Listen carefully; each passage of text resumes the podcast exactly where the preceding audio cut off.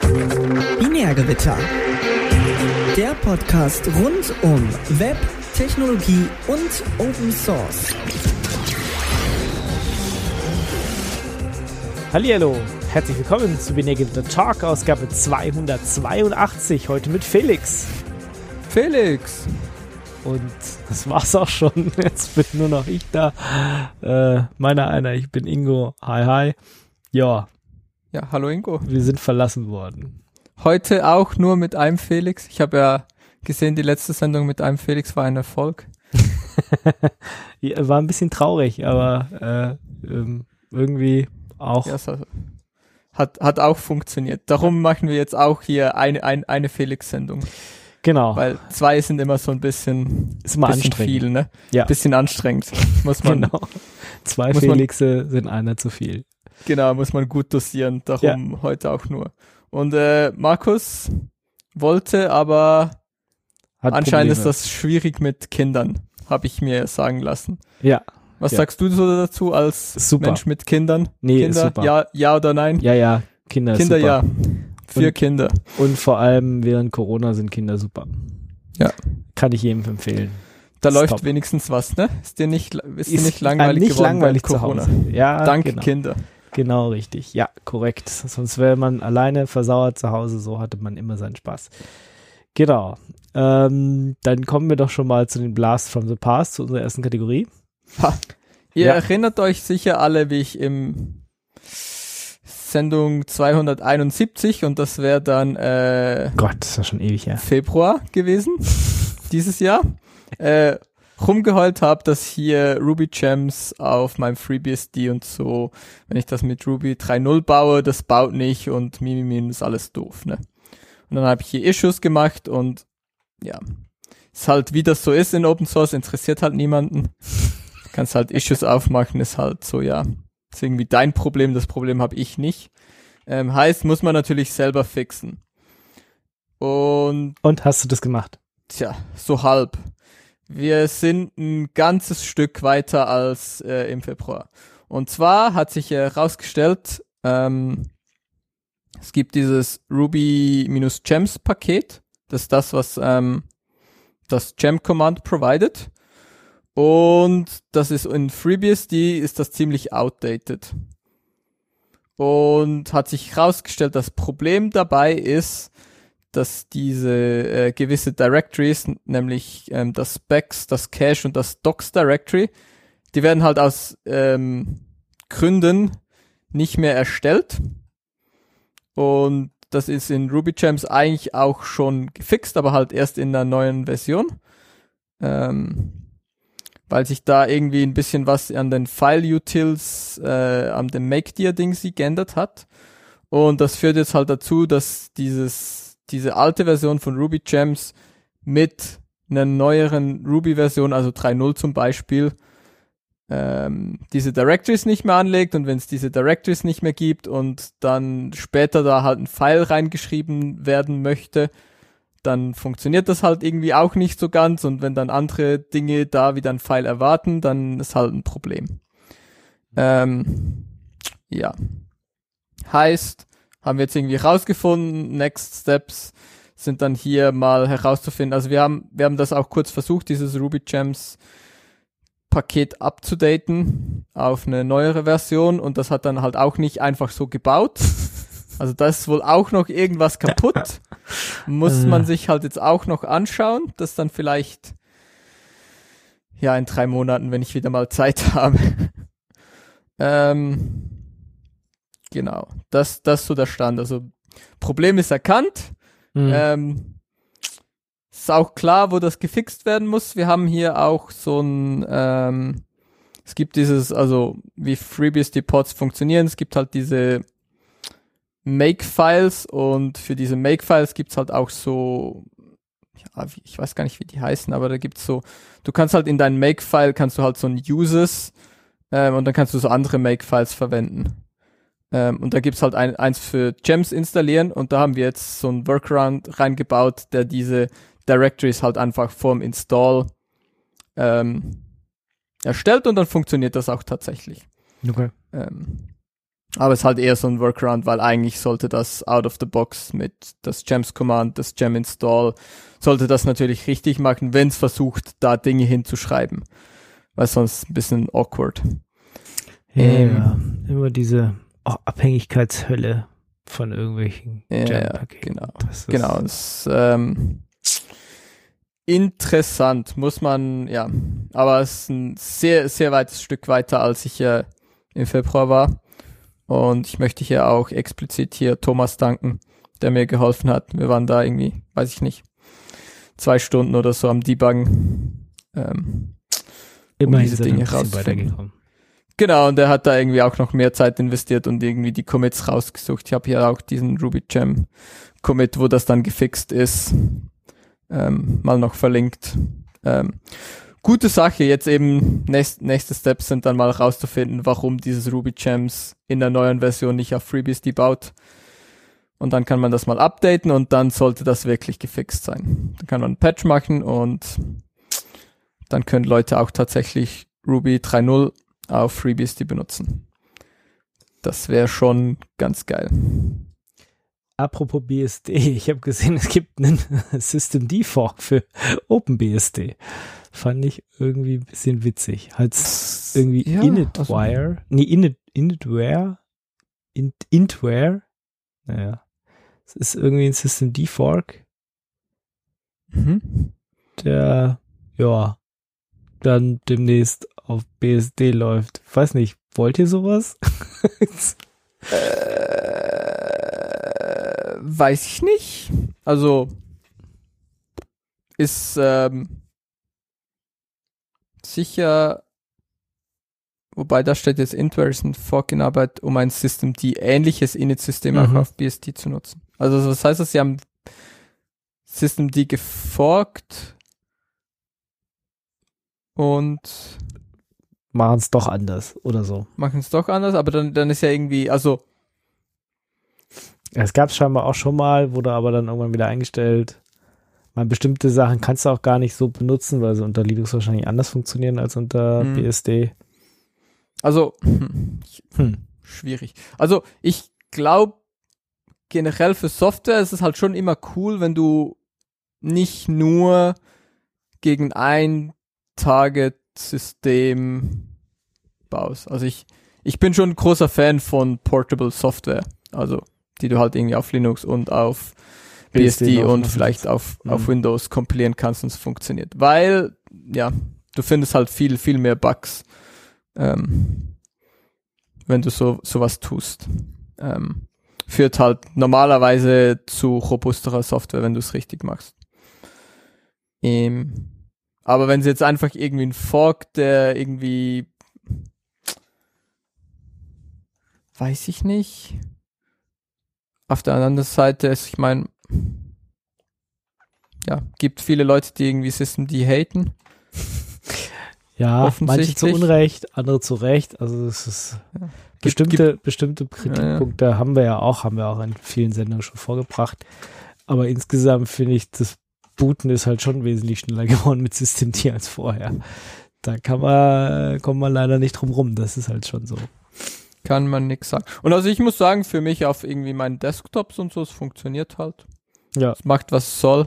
Ja. Äh, ja, irgendwie diese Unit-Files zu schreiben ist auch ganz praktisch. Wir haben es uns mal angeschaut, wir wollten eigentlich so ein Process-Starter haben. Dafür ist es halt nicht geeignet. Es ist halt ein Init-System. Es ist halt kein Process-Starter. Das halt, aber das ist irgendwie ein unfairer Kritikpunkt. Weil, ja, wir Dinge damit tun wollten, die nicht relevant sind für ein Init-System. Wieso, was wolltet ihr machen? Wolltet ihr einfach nach dem Booten gleich ein paar Sachen ausführen oder und, und Ja, im Hintergrund wir laufen wir wollen- lassen? Oder? Wir wollen halt System D als ähm, Process Manager haben.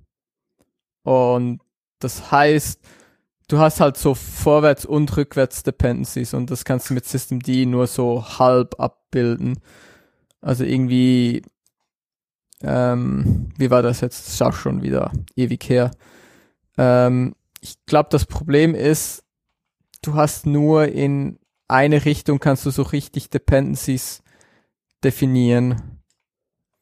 von Services. Also das ist irgendwie ein Prozess. Ähm, und dann kann halt irgendwie Child Processes haben. Mhm. Jetzt aber, wenn der, wenn dir ein Child Process stirbt, ähm, ist das dem, dem Parent Process egal. Okay. Im, und das ist okay für ein Init-System, oder? Weil, ja, Meist halt eine Fehlerwelle und zur Not muss es nochmal komplett neu starten.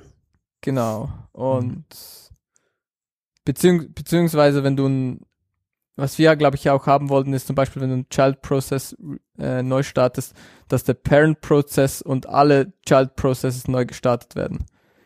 Und so Zeug. Und das kannst du irgendwie, das sind halt alles so Anforderungen, die du an ein normales Init-System irgendwie nicht unbedingt hast, aber wenn du so einen Process Manager haben willst, der halt irgendwie so Relations zwischen verschiedenen Prozessen abbildet, ja, da musst du halt selber was bauen. Okay. Ja. Und habt ihr dann irgendeinen gefunden? Oder habt ihr euch was selber geschrieben? Nö, wir haben ich glaube, wir haben selber was gebaut. Glaube ich. Okay. Gut, dann kommen wir auch schon zu News, würde ich sagen. Ha, News, Ähm, News, News. Genau, ich habe äh, gesehen, dass Alma Linux jetzt in der Cloud ist. Äh, und zwar in der Microsoft Cloud. Und äh, Microsoft auch irgendwie Support für Alma Linux äh, bringen will. Alma Linux ist ja einer der beiden Nachfolger von CentOS sozusagen. Ah ja, das wollte wir. ich jetzt gerade fragen. Ist das, ist, und das ist auch der CentOS-Klon, den man jetzt nimmt? Oder? Es, es gibt zwei. Es gibt Alma Linux und Rocky Linux. Ich habe jetzt tatsächlich auf Arbeit erstmal ein Alma Linux aufgesetzt. Hatte dann irgendwie kurz das Problem, dass mein Ansible, meine Ansible-Skripte das Alma Linux für irgendwie was völlig Neues gehalten haben und nicht für einen RHEL CentOS-Ding, aber das wurde gefixt äh, in, in Ansible selber. Das war so ein bisschen, ja, schmeißt halt deine üblichen Skripte dagegen, die halt die Unterscheidung machen, ja, ist es irgendwie ein Debian oder ist es halt ein, äh, ein CentOS-Geraffel und dann findet der einfach, nö, es ist was ganz anderes, es ist ein Alma. du denkst, äh, ja, schön, aber nein. Ja, ja, das kann heißen, das ist so, ja. Ja. Ähm, das wurde dann aber Gott sei Dank gefixt in irgendeiner Ansible-Version. Dann bin ich wieder glücklich. Selbe ist bei Rocky Linux als anderen Nachfolger auch aufgetreten. Also das scheint irgendwie, scheint sich gerade so ein bisschen einzuruckeln. Ähm, ja, also bisher, ich habe da, habe jetzt einen Teil von, von meinem Test Ceph Cluster, der läuft jetzt mit Alma Linux. Ja, keine besonderen Vorkommnisse. Also es läuft wie so ein CentOS auch lief. Ja, da kann ich jetzt noch nichts zu groß sagen. Also ich habe jetzt nichts, äh, keinen großen Unterschied sozusagen festgestellt. Ja, hoffentlich. nicht. Aus Administrationssicht erstmal. Die interessante Frage ist natürlich, wie lange ähm, das supported wird. Wie lange das hier an diesem Alma Linux gearbeitet wird. Das ist eigentlich das, was ich dann ja, oder ob du halt irgendwie in einem halben Jahr dann irgendwie die Leute hinter Alma Linux sagen so, ja, pff, ist es jetzt doch zu blöd und zu viel Arbeit, wir hören jetzt auf. Ähm, das wäre eigentlich die interessante Ding, die interessante Frage, wie lange das da jemand irgendwie Zeit und Effort reinsteckt, aber das kannst du halt irgendwie schlecht im Voraus wissen. Ähm, na, wie- hinter Alma Linux steht ja zumindest diese Cloud Linux Firma und eben jetzt, ja, Microsoft scheint da auch Geld reinzupumpen oder zumindest Services für bereitzustellen. Ähm, ansonsten wollen sie natürlich äh, so lange wie auch äh, Red Hat Support gibt für ihren Red Hat Enterprise Linux 8 eben Support geben und das ist fast zehn Jahre oder sowas immer. Also das ist, äh, es ist einfach eine arschlange Zeit, die man sich schon gar nicht mehr vorstellen kann. Ich müsste, weiß Ja, es aber jetzt- eben, das, ich meine, das was, was sie jetzt sagen. Genau, Äh, ja, ich meine, in zwei klar, Jahren sagen sie halt, ja, pff, haben wir herausgefunden, ist scheiße viel Arbeit. Ja, leider, leider hören wir jetzt auf. Äh, ja, pff, gucken wir mal. Ich denke, ich denke nicht, also oder ich hoffe nicht. Ähm, aber wissen kann man es natürlich nicht. Klar, ist äh, wenn da entweder nicht mehr genug Entwickler dahinter stehen oder die, die, ich meine, bei CentOS war es ja auch so, die Firma dahinter, nämlich Red Hat, hat irgendwann die Stecker gezogen, hat gesagt, ja, nee, sonst äh, machen wir nicht mehr, wir verkaufen hier nur unser Produkt. Ähm, gibt nur noch dieses CentOS Stream, was jetzt irgendwie anders funktioniert und was halt nicht so lange Supportzeit hat, und hat da halt, ist halt Pech gehabt. Ähm, und ja, genau. Ansonsten ist schon geplant, die, die zehn Jahre Support zu haben. Also, genau, bei, bei REL hast du den auch bis, bis Mai 2029. Du Scheiße. Krass. Ja. Ja, und selbst wenn es nur irgendwie äh, fünf Jahre, na, wobei da kommt es dann immer schon wieder drauf an. Da haben einige schon nicht mehr so die Lust, fünf Jahre nur zu haben. Mhm. Aber wie auch immer. Auf der anderen Ähm. Seite muss man halt auch sagen, wenn es free ist, ähm, kannst du halt auch nicht große Ansprüche haben. Ja, das ist korrekt. Hallo Markus. Einen schönen guten Abend. Ha. Verrückt. Ja. Lieber zu spät als nie, sag ich mal. Ja, korrekt. Schön, dass du da bist. Äh, willkommen im Team. willkommen in der Diskussionsrunde über Alma Linux und äh, dass äh, Microsoft das jetzt unterstützt und äh, in seiner Azure Cloud anbietet. Ach, das ist Azure Linux, ja. Da Ja. habe ich schon gehört. Da muss, aber auf Azure muss man alles so schwäbisch sagen, oder? Azure. ja, muss ich weg Azure. Bestimmt, bestimmt. Ja. Ja. Äh, kann ich nicht zu sagen. Ich bin im Moment im Urlaubs- und Baustellenmodus. Da braucht man bestimmt auch irgendwann Linux im Keller. Oder- Irgendwann, ja, richtig, da arbeite ich hart drauf hin. Also ich habe schon mehrere im Keller rumstehen, verschiedene, ähm, die unterschiedliche Dinge tun, aber ja, ganz wichtig. Linux im Keller. Sehr schön. Kannst du denn vielleicht was sagen zu der CDU, die Hackerin verklagt? Ja, ich äh, hatte das gelesen. Ah, sind wir soweit? Sind wir schon bei den Themen? Ähm, oder bei dem News da? Mhm. Wir Ja. sind schon da. Und zwar äh, haben die sich da mal wieder ein, ein, ein Stück geliefert, wie man es nicht anders erwarten würde, leider Gottes. Ähm, und zwar hatte da eine Hackerin, soll ich mal von vorne erzählen, Ja. was passiert Mhm. ist? Ähm, die CDU hat seit ein paar Jahren für ihre Wahlkampfhelfer eine App, in der die Wahlkampfhelfer Infos bekommen, wo sie den Wahlkampf machen sollen und zum anderen auch Infos, die die Wahlkampfhelfer gesammelt haben, über Menschen, mit denen sie gesprochen haben, hinterlegen können. Das sieht dann so aus, dass die eine Straße ablaufen und dann sagen hier ähm, Hochgebirgsstraße 23, älterer Herr und natürlich, man macht das ja nicht personenbezogen. Deswegen schreibt man nur Hochgebirgsstraße 23, älterer Herr über 70, äh, äußert sich negativ über die CDU und ist den Grünen zugetan. Ist ja auch in, gerade in kleineren Städtchen dann gar nicht Personen identifizieren und so. Das ist völlig klar. Das ist äh, alles in Ordnung. Ja. Ähm, ja, und diese Sicherheitsforscherin ähm, hat sich dann irgendwann, äh, als es jetzt losging mit den Themen, dass ja Wahlkampf wird 2021, hatte sich irgendwann diese, diese App und die Plattform, ich, äh, es ist ja normalerweise nicht nur die App, es gehört ja dann noch irgendwas dahinter dazu, äh, das hat die sich angeschaut und festgestellt, uh, das ist ziemlich hemsärmlich gebaut hier. Das ist in etwa so auf dem Niveau, wie man das von einer Regierungspartei, die für die Digita- Digitalisierung verantwortlich ist, erwarten würde. ähm, Das war so ein Die- kleines Studentenprojekt. genau. Äh, Die wollen oder- ja nicht, dass so viel dafür bezahlen. Ich meine, Die haben die Wahlkampfhelfer das selber machen lassen oder so. Ähm, die Gute hat sich aber sehr verantwortungsbewusst gezeigt und ähm, sich Hilfe dabei geholt. Ähm, nicht, äh, sie hatte, sie hat schon einiges an Vorerfahrung, also viel Hilfe brauchte sie dafür nicht. Auf jeden Fall hat sie alles in die Wege geleitet, um einen ordnungsgemäßen Responsible Disclosure zu machen. Ähm, daraufhin hat sie auch recht bald wohl mit dem Generalsekretär der CDU, ich bin mit diesen Personalien immer so ein bisschen durcheinander, mit dem Ziemeniak da äh, telefoniert.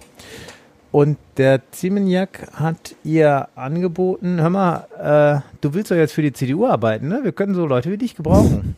Und da hat sie gesagt, äh, nein, Nein. ich bin Sicherheitsforscherin und ich gehe gerade in einem laufenden Responsible Disclosure Prozess keine äh, Engagements mit den Betroffenen ein. Das wird nämlich das alles sehr verzerren.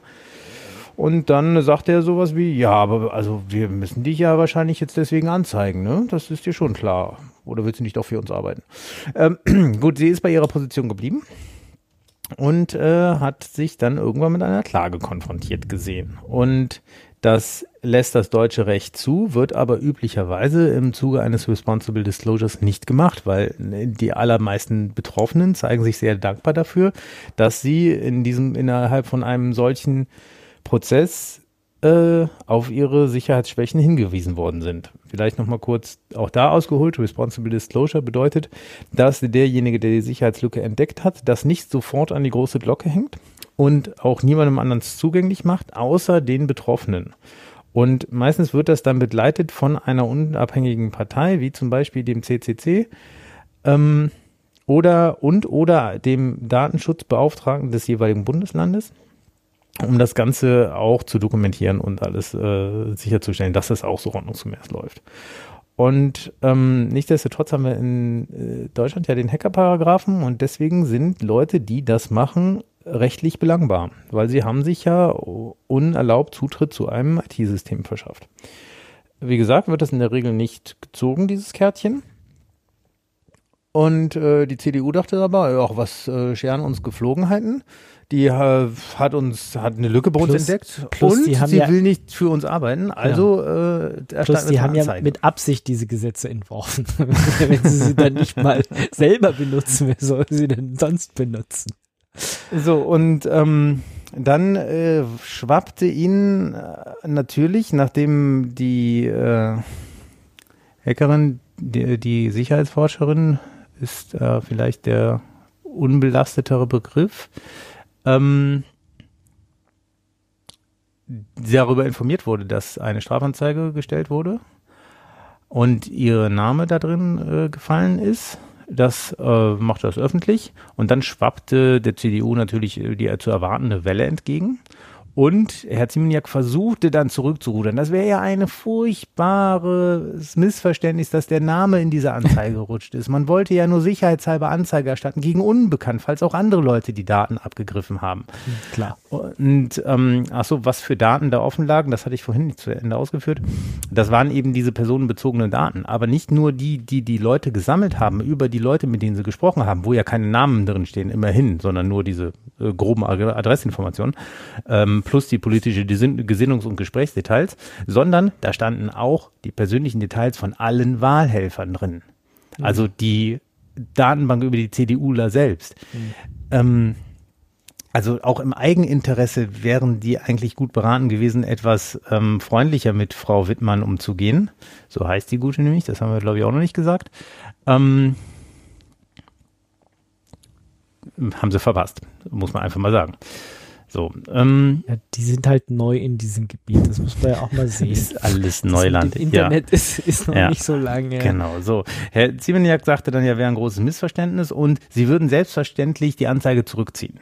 Ja, das geht so nicht. Wenn sowas mal ins Rollen gebracht worden ist, liegt das bei der Staatsanwaltschaft, weil man hat ja auf einen Rechtsverstoß hingewiesen. Man kann, man kann eine ähm, zivilrechtliche Klage kann man zurückziehen. Aber eine Strafanzeige, da weist man den Behördenapparat darauf hin, hier ist eine Straftat passiert, vermutlich, und der Behördenapparat prüft dann und dann entscheidet der Behördenapparat, ob das denn nur wirklich jetzt zur Anzeige, äh, nein, zum, zum Strafverfahren kommt oder nicht. Und dass da der Anzeigesteller kann da nichts mehr zurückziehen, weil der Stein ist ins Rollen gebracht. So, und das versuchte die CDU wieder besseren Wissens, weil ich meine, ein Großteil der Leute, die da äh, diese Ämter besetzen, sind, Ja, sind Juristen. äh, sind Volljuristen. Die wissen das eigentlich alle. Aber sie Könnte man erzählen, meinen, ne? erzählen halt trotzdem alle mal gerne Quatsch.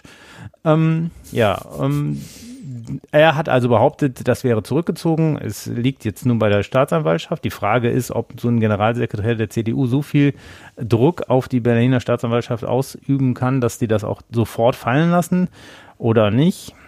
Das ähm, hatte ich dann nicht mehr mitbekommen. Aber ja, ich meine, die können das natürlich fallen lassen, wenn es nicht im öffentlichen Interesse ist, ne?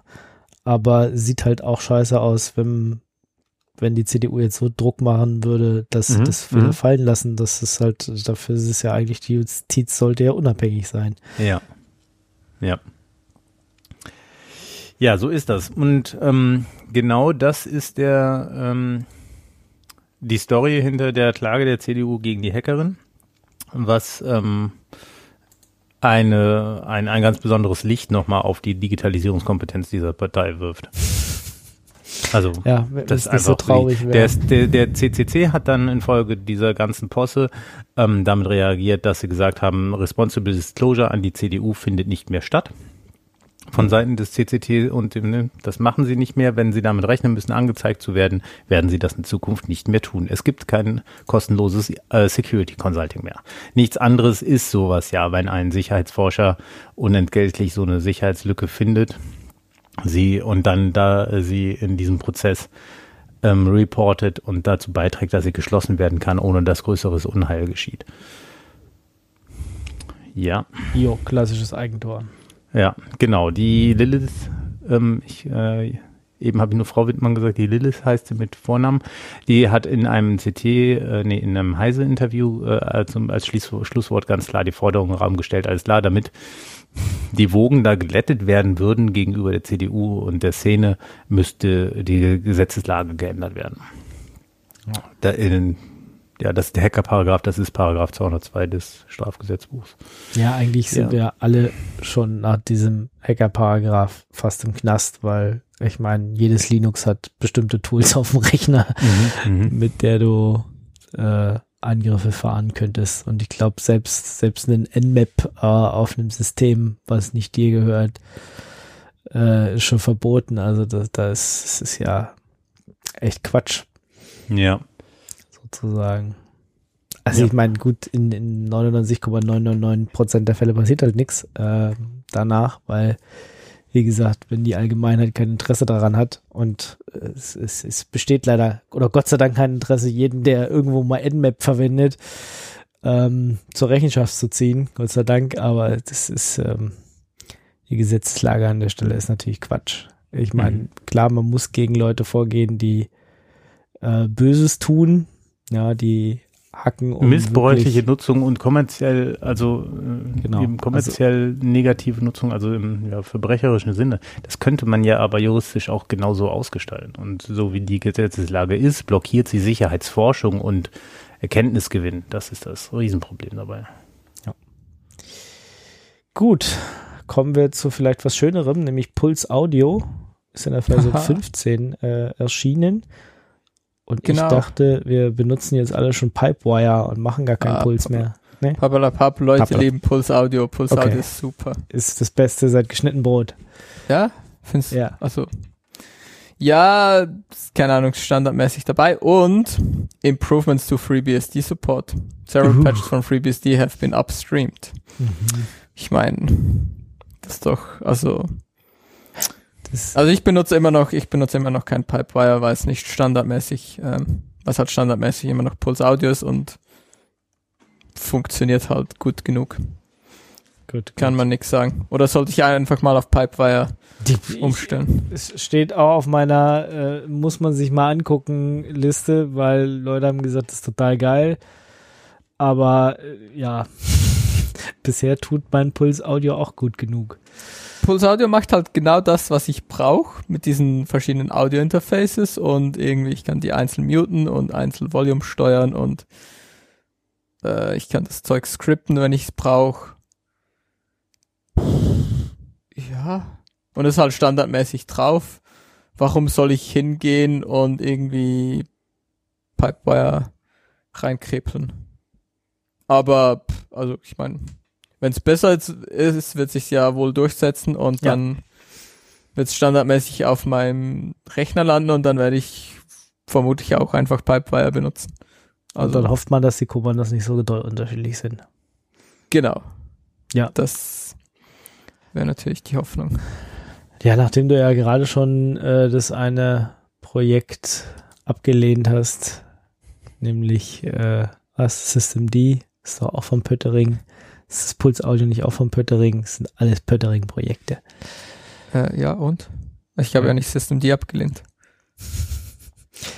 Okay, ist irgendwas Spannendes in, in äh, 15? Ja, eben Irgendwas, FreeBSD, also FreeBSD Support ist besser geworden. Ähm, interessiert mich halt nicht, aber ich meine, es ist eine gute Sache. Also wenn du einen Desktop mit FreeBSD hast, ähm, ist eine gute Sache und sonst halt irgendwie ganz viel Kram, würde ich jetzt mal sagen. Also ich habe es kurz durchgeschaut und irgendwie nichts gesehen, wo ich sagen Okay. müsste, ja, super, super interessant, brauche ich unbedingt. Wie gesagt, es funktioniert halt gut genug für mich. Ähm, Okidoki. Gut, dann irgendwelche Sicherheitsdinge. Irgendein CVE. Äh, Haha. was, ist kaputt? Genau, und zwar ist das eine 15 Jahre alte ähm, What? Heap Out of Bound Write Vulnerability. Aber die ist doch ganz Eben. neu. Hm? Aber der CVE ist doch gerade von eben Der erst. CV ist neu, aber die, die Vulnerability ist halt fünf, war halt 15 Jahre da drin. Hm. Also hat halt 15 Jahre niemand so genau äh, hingeschaut. Ähm, und ist irgendwie in, ähm, im Linux Netfilter drin.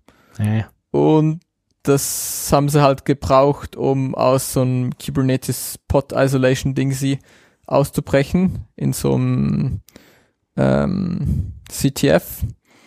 Und ähm, ja, wenn du da zeigen konntest, dass du da rauskommst, ähm, haben sie was 10.000 US-Dollar bekommen, also beziehungsweise wurde gespendet.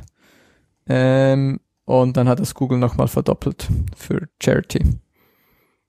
So, Ja. sie haben mir mit dieser Vulnerability 20.000 US-Dollar erspielt für Charity, Mhm. was äh, gar nicht so gut ist. Und sie haben halt ein 15 Jahre alter ähm, alte ähm, Sicherheitslücke Keep Out of gefunden. Bound Write Vulnerability gefunden, wo man halt echt böse Dinge machen kann. Also wenn du aus dem Cluster ausbrechen kannst, halt schon unfortunate, sage ich jetzt mal. Und der Write-Up ist auch ähm, ganz Ja. nett.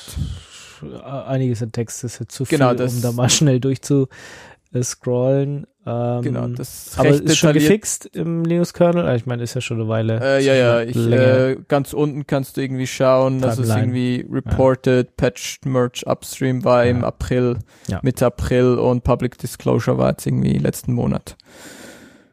Ähm, Genau, und es gibt ein Proof of Concept ähm, und eben das halt, was ich auch sehr schön finde, sie haben sich da echt die Mühe gegeben, halt einen ziemlich coolen Write-up zu machen, kann man sich halt detailliert anschauen, wie das funktioniert ähm, und wie sie da halt rausgekommen sind.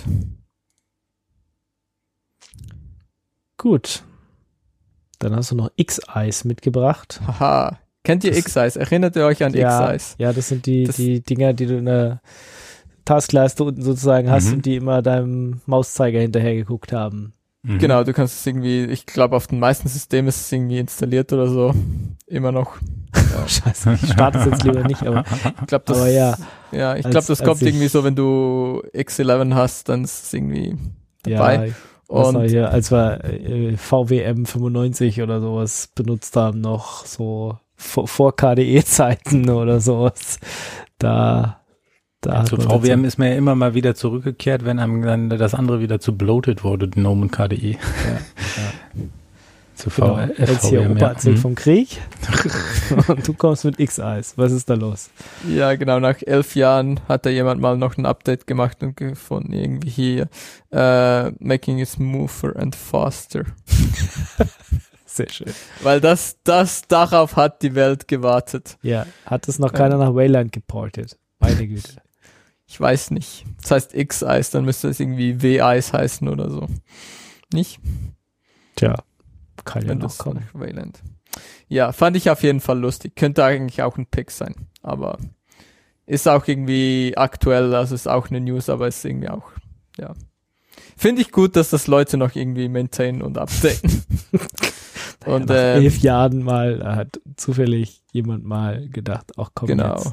Und das ist ein guter Grund, wenn ihr irgendwie ein Linux habt.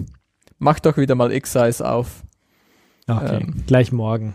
Sollte jetzt vielleicht, wenn, wenn ihr das Update, wenn das schon, ich weiß gar nicht, ob das, ob das dann halt in, je nach Distro ist das vielleicht schon dabei oder nicht. Ähm, ist jetzt auf jeden Fall smoother, wenn ihr schon die neue Version habt. Und das ist doch eine gute Sache.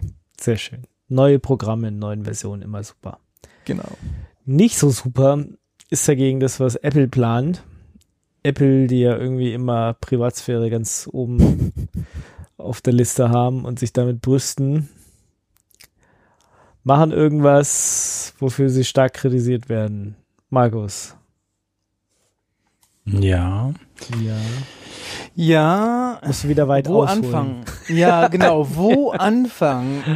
Ja, na, ich habe ja schon Na gut, fangen wir erstmal damit an, dass äh, die, die am lautesten damit werben, dass sie die Privatsphäre an vorderste Front auf den Endgeräten stellen, genau. äh, nämlich Apple, und damit äh, vorgeprescht sind, dass sie angekündigt haben, das Scanning der Fotos, die mit den iPhones gemacht werden, auszuweiten auf die Geräte selber. Hört, hört, eure Fotos in der iCloud werden heute schon gescannt. Und sie äh, packen die Keule aus, die immer wirkt, nämlich äh, geht es um äh, Kinder. Kindesmissbrauch, Aufnahmen von Kindesmissbrauch. Ähm, und ja, das, das Schwierige an der Diskussion ist wie immer in dem Kontext, natürlich, Kindesmissbrauch ist unglaublich eklig und äh, muss viel, alles, was Menschen möglich ist, muss getan werden, um die äh, Kinder zu schützen, dass sowas gar nicht erst passiert. Und das führt nun mal, der Weg führt darüber, erstmal die Täter vorhandene Aufnahmen und die Nutzer vorhandene Aufnahmen ähm, ausfindig zu machen und zu schauen, nutzen, erstmal nutzen die nur Aufnahmen oder produzieren die unter Umständen auch Aufnahmen? Im letzteren Fall natürlich wegsperren und äh, alle Maßnahmen, die wir haben.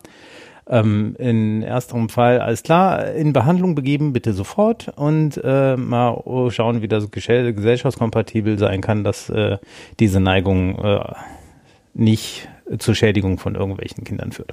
So, äh, das alles ist un, ohne Frage ein Riesenthema, wo keiner widerspricht. Aber ob es wirklich notwendig ist, dass Apple jetzt hingeht und auf den Geräten selber die Fotos scannt und dann ein über ähm, ihr, einen selbst definierten Prozess, äh, Eskalationsprozess, weil wenn dieser Scanning anschlägt, diese Nutzerkonten dann an Behörden zu übergeben.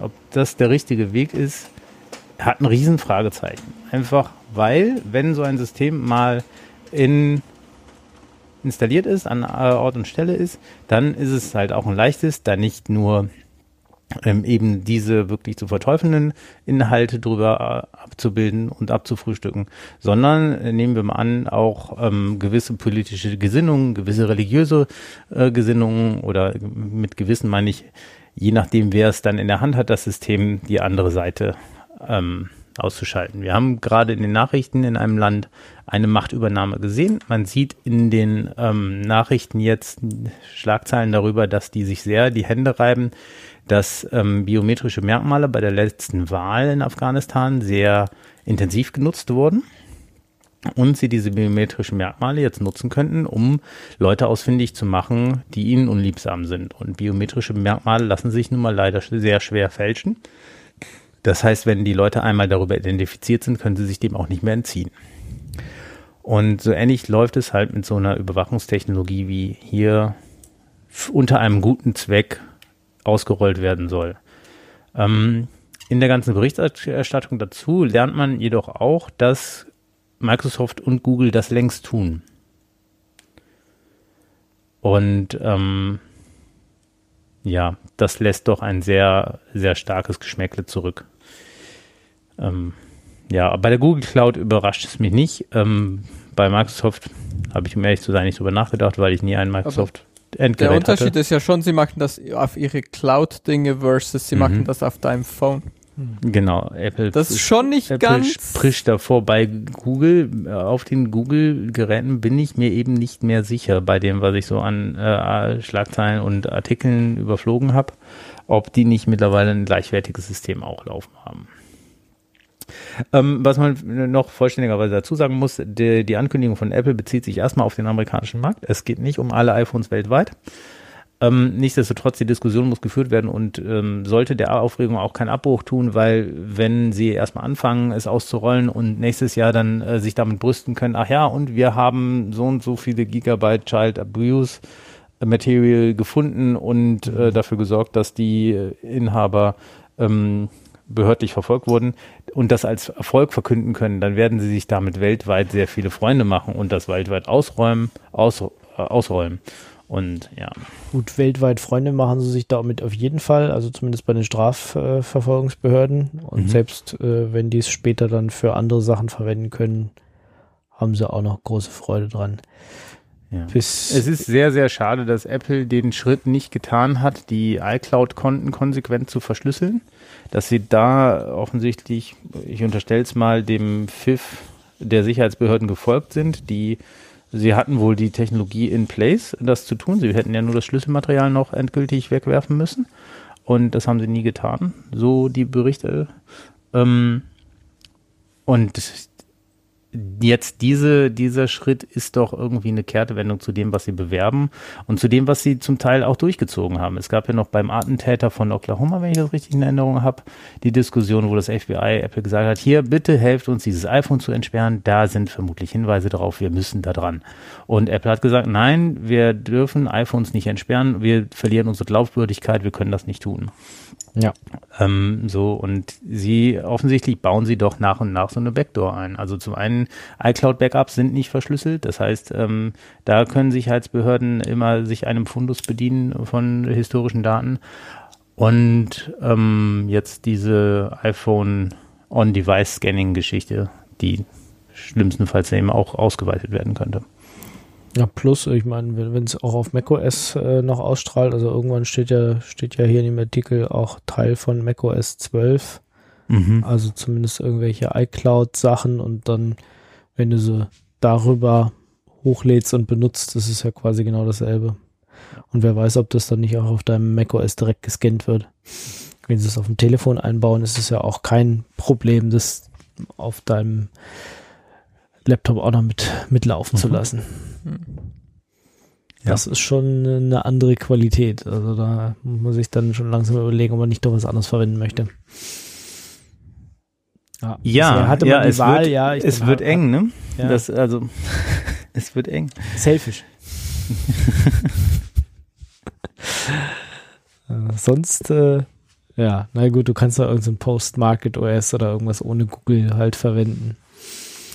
Ähm, Also ich glaube, also ich sehe zumindest im Artikel hier nicht, sondern ich glaube, sie sind schon die ersten, die das auf dem Device machen wollen. Ach so. Das ist schon so der große Knackpunkt. Dass, also ich meine, dass, dass Google deine Files scannt, dass Microsoft deine Files scannt, dass Facebook deine Files scannt, wenn du die auf ihre Server hochlädst, ja, geschenkt. Also damit musst du halt einfach irgendwie rechnen und damit rechnest du vielleicht, aber ne, alle anderen nicht, ne? ja, Das, ok- äh, okay, aber das, das was, was irgendwie ist schon nachvollziehbar, weil das sie hosten das ja dann für dich. Das heißt, sie sind schon irgendwie so auch ein bisschen mitverantwortlich dafür, was das ist. Nein, also genau das ist, da finde ich immer noch die, wie nannte sich das in, äh, in Deutschland, wo du eben nicht die Störerhaftung greifst, sondern hier die, äh, dass du sagen kannst, ich bin nur Datenanbieter, das finde ich immer noch eine legitime Haltung. Provider. Also ist nur Voll. weil Providerhaftung, dass die, der Provider müssen meiner Meinung nach aus der Haftung raus sein. Das, ähm, Ja. Also das, und dann die Provider dann dazu zu verpflichten, die, die, die Leute zu scannen und damit Unsicherheit zu schaffen. Das ist einfach ein Unding in der äh, Rechtsprechung meiner Meinung nach, weil damit den Leuten versagt wird, sichere Systeme zu bauen. Und ja, wenn Sie, gut, wir, man sieht ja an anderen Erfolgen der, der Sicherheitsbehörden, dass die mit vorhandenen Mitteln und mit vorhandener Gesetzeslage sehr wohl erfolgreich arbeiten können, wenn sie denn die Personaldecke und die technische Ausstattung haben. Es liegt nicht an mangelnden Gesetzen. Also wir haben diese, diese, dieses Narrativ, dass die, dass den ähm, Sicherheitsbehörden die gesetzliche Absicherung fehlt. Das stimmt einfach erst in einem sehr, in einer sehr späten Ausbaustufe. Der Ist-Zustand ist einfach das Problem, dass die weder Ausstattung noch Personal haben, um überhaupt mal das, was an Befugnissen vorhanden ist, zu nutzen. Das, das ist so das, das Schwierige an dieser ganzen Diskussion, wenn man da äh, mit, äh, guckt, wie die Sicherheitsbehörden dann zum Beispiel die Gewerkschaft der Polizei und so immer argumentieren, ja, wir brauchen mehr, wir brauchen mehr, wir brauchen mehr Befugnisse. Naja, aber in NRW zum Beispiel habt ihr auch ein Problem, überhaupt genügend Polizisten zu finden und äh, die Ausstattung ist jetzt ein, anscheinend auch nicht die beste. Euer Problem ist anscheinend nicht das Befugnis, äh, die Situation der Befugnisse. Ja. Ja. Ja. Genau, wenn es dann äh, Leute geben würde, die das äh, intelligent einsetzen können, aber die sind halt nicht da und oder wenn dann nicht genug, weil sonst würden Ja, aber nee, andere das- Sachen das viel besser halt- aufgeklärt Ja, aber werden. das kannst du, das kannst du nie, also, ähm, das, weil, ja, vielleicht sind die Leute, die gerade jetzt am Hebel sitzen, sind irgendwie alle nett und gut und toll und denen kannst du auch Capabilities geben, aber wenn du die, denen mal gegeben hast, kannst du es halt nicht mehr wegnehmen und die Leute wechseln halt auch. das, Ja, So. genau, und das ist diese, diese Missbrauchsfalle. Wenn es Genau, ein falsche Hände darum gerät, ist musst du halt schauen, dass möglichst wenig überhaupt Ja. anfällt. Ja. Und möglichst wenig äh, überhaupt möglich ist, weil, ja.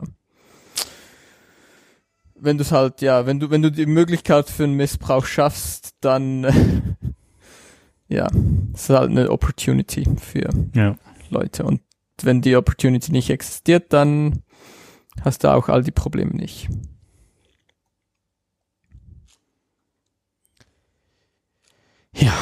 Na gut, Gut. Gehen wir weiter zu Thema. guten, zu guten Opportunities. Und zwar, ihr müsst alle euer Debian wieder mal updaten. Oder, Ingo? Ja, Wie viel hast du geupdatet? Ich habe noch keins geupdatet. Ah, keins. Erzähl mir mehr. Genau. Ähm, nee, ich habe kurz überlegt und hab's, äh, bin nicht dazu gekommen, wie immer. Ähm, bin froh, wenn ich äh, erstmal auf Debian 10 überall geupdatet bin. Was äh, leider auch nicht der Fall ist. Ich habe auf jeden Fall noch einige Neuner, habe ich noch viele rumlaufen, sogar noch ein, zwei, drei, Achter.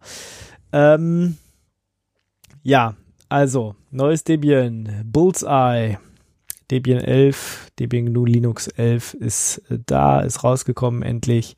Hat auch einen, ich meine, wir haben ja drüber geredet, die- dieses neue Theme, wir konnten ja alle abstimmen, geworden ist es Homeworld.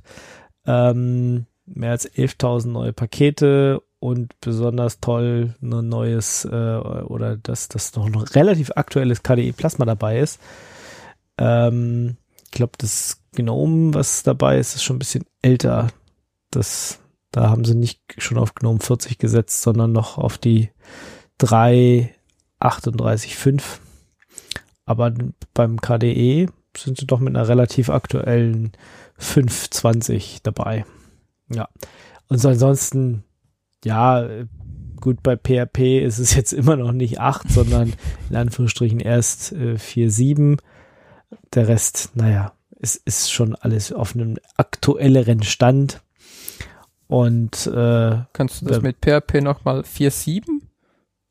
äh, 7.4. 7.4, Ja, ne? ja, sorry. Weil sorry. 4.7, das war irgendwie vor 5.6 und 5.6 war ja diese uralt PHP, Ja, ja, ähm, wissen schon. ja, ja, ich, genau. Macht mehr Sinn. Es ist noch Mhm. kein PHP 8, wollte ich, äh, Ja. wollte ich eigentlich sagen. ja aber genau. es ist immerhin, ja, 7.4.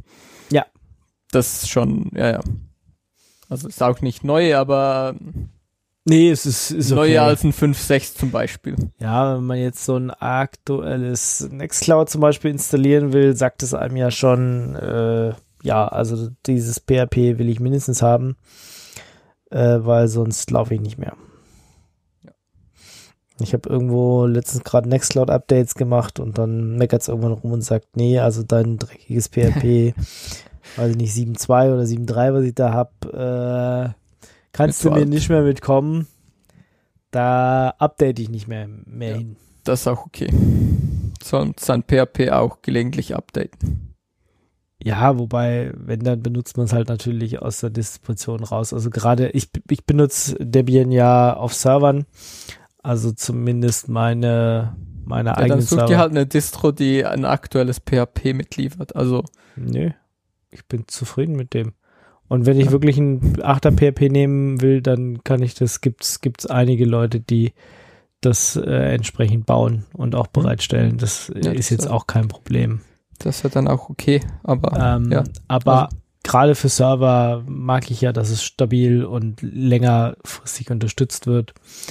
Und äh, da mag ich Debian auch sehr. Da benutze ich es auch auf dem Desktop. Ist mir die Software halt dann immer noch zu alt. Aber das kann ja jeder für sich selber entscheiden. ich wie finde er hier den. IBM System Z Support sehr geil. Äh, was? Ist eine offiziell unterstützte Architektur. Es gibt hier irgendwie die Liste mit den neun offiziell unterstützten Architekturen. Das ist halt so IBM Ja. Z-Series, okay. 32-Bit und 64-Bit und so, was man halt so erwartet. Little Endian MIPS, 64-Bit Little Endian MIPS und so. PowerPC ähm, und halt IBM System Z. Sehr gut. Also wenn ihr das auf, wenn ihr Debian auf einem Mainframe updaten wollt, dann ist jetzt die Zeit. Mhm. Aber es sind auch weniger geworden. Ne? Das waren mal wesentlich mehr Architekturen noch. Ja. ja was stand da? Spark war eine Zeit lang mit dabei. Aber ich, also zumindest nach dieser News hier ist nur der MIPS 32-Bit Support weggefallen mit 11. Hm. Also nur eine Architektur weggefallen. Ja. Ähm, Naja, aber gut. ja, also ich meine, über die Zeit waren es schon mal mehr ähm, und weniger. XFAT wird jetzt, oder XFAT, dieses Microsoft-Ding, was irgendwie auf großen USB-Sticks, großen SD-Karten ist, wird jetzt nativ unterstützt. Das war das, wo der, der Patentschutz ausgelaufen ist, ne?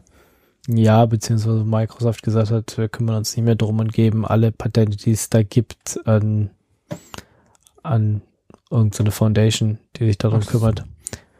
Ja. Und dann hat Samsung, glaube ich, seinen XFAT-Treiber mal spendiert. Der war aber nicht schick. Jetzt hat irgendjemand anders seinen XFAT-Treiber auch noch spendiert. Ich glaube, gibt doch so eine Firma, die macht lauter so Fuse-Treiber und auch Kernel-Treiber für Mac und Linux. Fällt aber der Name nicht ein. Paragon oder sowas. Irgend, irgend sowas heißen die.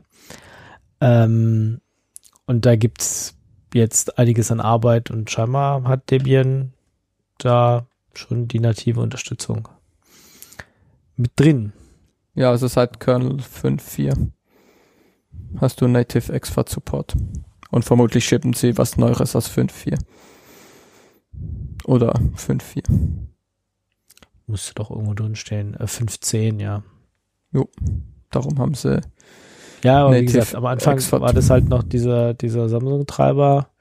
Ähm, weiß nicht, wann da umgestellt wurde auf den, auf den etwas besseren. Das war, ist noch nicht so lange her. Hm. Aber ich meine, ist ist gut. Es kommt ab und zu mal vor, dass man so einen USB-Stick hat oder irgendwas, der tatsächlich damit läuft, aber meistens, selbst wenn es ein USB-Stick ist, bügele ich da was anderes drauf. äh, gibt irgendwie selten Grund.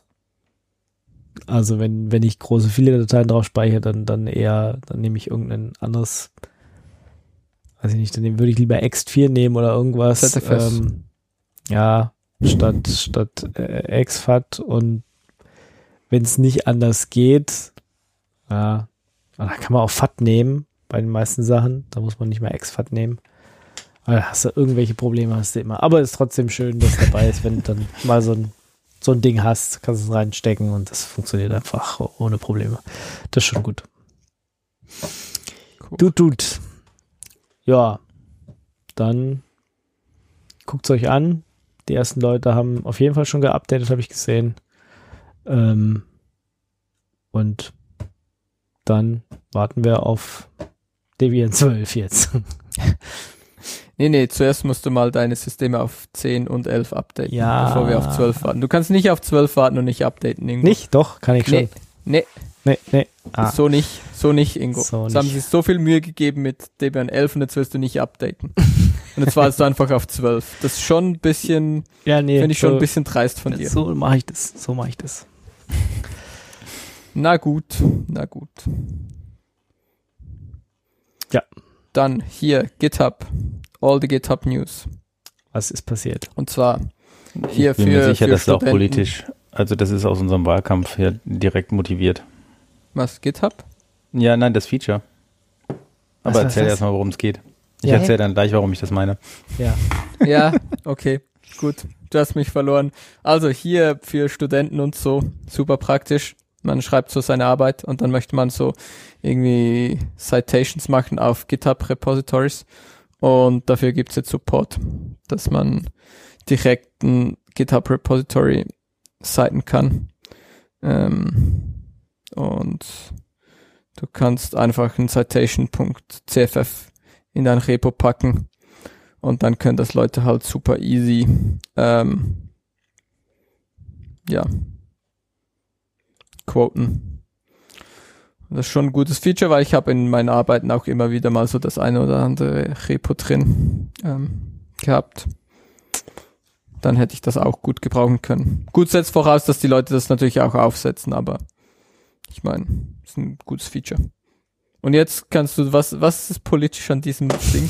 Ja, wir haben in diesem äh, nicht stattfindenden Wahlkampf ja öfter jetzt schon die Diskussion darüber gehabt, dass Leute nicht ordentlich zitiert haben. Und ich denke, GitHub hat einfach gesagt, boah, die, die haben echt Ah. ein Problem, ordentlich zu zitieren. Also Ja. hier, Feature, Feature. dann könnt Ah, ihr sie ja, halt wenn mal ihr richtig zitieren. euer Buch schreibt mit GitHub, dann ist kein Problem. Okay. Ich sehe das, aber ich habe äh, ja als äh, nicht Deutscher bekomme ich vom deutschen Wahlkampf dann, äh, der Gott nicht stattfindet, Liest wirklich du nicht nix mit, ne? jeden Tag äh, irgendein deutsches Leitmedium? Postillon oder so. Twitter. Twitter ist Twitter ein deutsches Leitmedium. Nee. Ja, ja. Auf jeden Ja. Fall. Dann ja. Äh, ja. Naja, also der eine Kandidat hat nicht nur falsch zitiert, er hat auch noch andere Leute für sich schreiben lassen und das dann auch noch bei der Steuer betrogen. Die andere hat nur nicht richtig zitiert, weil sie auch nicht richtig zitieren wollte, aber hat halt nicht zitiert. Ja, das ist halt, Kann man machen, ist dann vielleicht nicht so gut.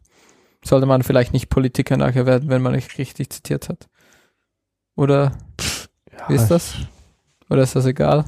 Ist egal. Ist, ich meine, es ist ja keine wissenschaftliche Arbeit sozusagen. Es ist jetzt, äh, und ich meine, in den Geisteswissenschaften ist das sowieso immer noch mal ein bisschen schwieriger als jetzt, wenn du Naturwissenschaften hattest und da irgendwie deine Doktorarbeit drin geschrieben hast. Aber ähm, ja, sind halt Bücher. Ich meine, es ist jetzt kein, kein, weiß ich nicht, Axolotl Roadkill oder so wo irgendwie wirklich von dem Blog einfach äh, hundertprozentig abgeschrieben wurde und das einfach als Buch gedruckt wurde. Mhm. Aber ja, es ist, es gäbe dringendere Probleme als wer jetzt in welchem Buch wie groß, wie viele Seiten abgeschrieben hat. Das ist so irgendwie. Aber wir können uns, glaube ich, schon darauf einigen, dass man nicht abschreiben sollte. Das ist schon nicht so, ist schon nicht so nett. Glaube ich. Ja, nein, das ist grundsätzlich richtig. Die Kritik ist ja auch richtig. Die, äh, die Art und Weise, wie das aufgebauscht wird, ist halt. Ja, und auch- fehlt auch die, die- Verhältnismäßigkeit. Ja, ich glaube, ich glaube auch daraus dann irgendwie zu sagen, so du bist jetzt nicht fähig, ein Amt zu bekleiden. Äh, ja, schwierig, glaube ich. Ja, das ist halt, glaube ich, so ein bisschen das Problematische. Also, ich meine, das zu kritisieren und zu sagen, so, ja, war irgendwie nicht so gut, ja, okay. Ähm, gehen wir mal vielleicht wieder hat weg es auch von der Auswirkungen Politik. auf deinen akademischen Titel oder so, aber Ja, haben die ja alle nicht mehr, haben sie eh alle schon verloren. Ja, ähm, das ist ja auch okay. Aber ob du dann vielleicht deswegen ein schlechter Politiker bist, ist ja irgendwie, das hat ja irgendwie nicht unbedingt eine direkte Korrelation. Ja.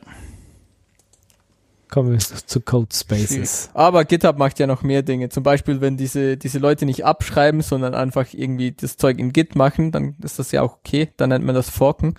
Ähm, und dann hat man so ein Repo und dann kann man hier, ich glaube, Punkt drücken auf der Webseite und dann gibt es hier Codespaces und Codespaces ist dieses Versprechen, dass man so ein Online-Editor, IDE, Ding sie hat, wo das ganze Environment halt schon da ist. Ähm, und ja, die Leute bei GitHub benutzen das offensichtlich. Das Also ist irgendwie das Default Environment, zu- um GitHub zu entwickeln und jeder kann das jetzt benutzen.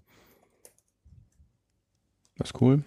Also benutzen sie quasi einen Atom oder einen VS Code online.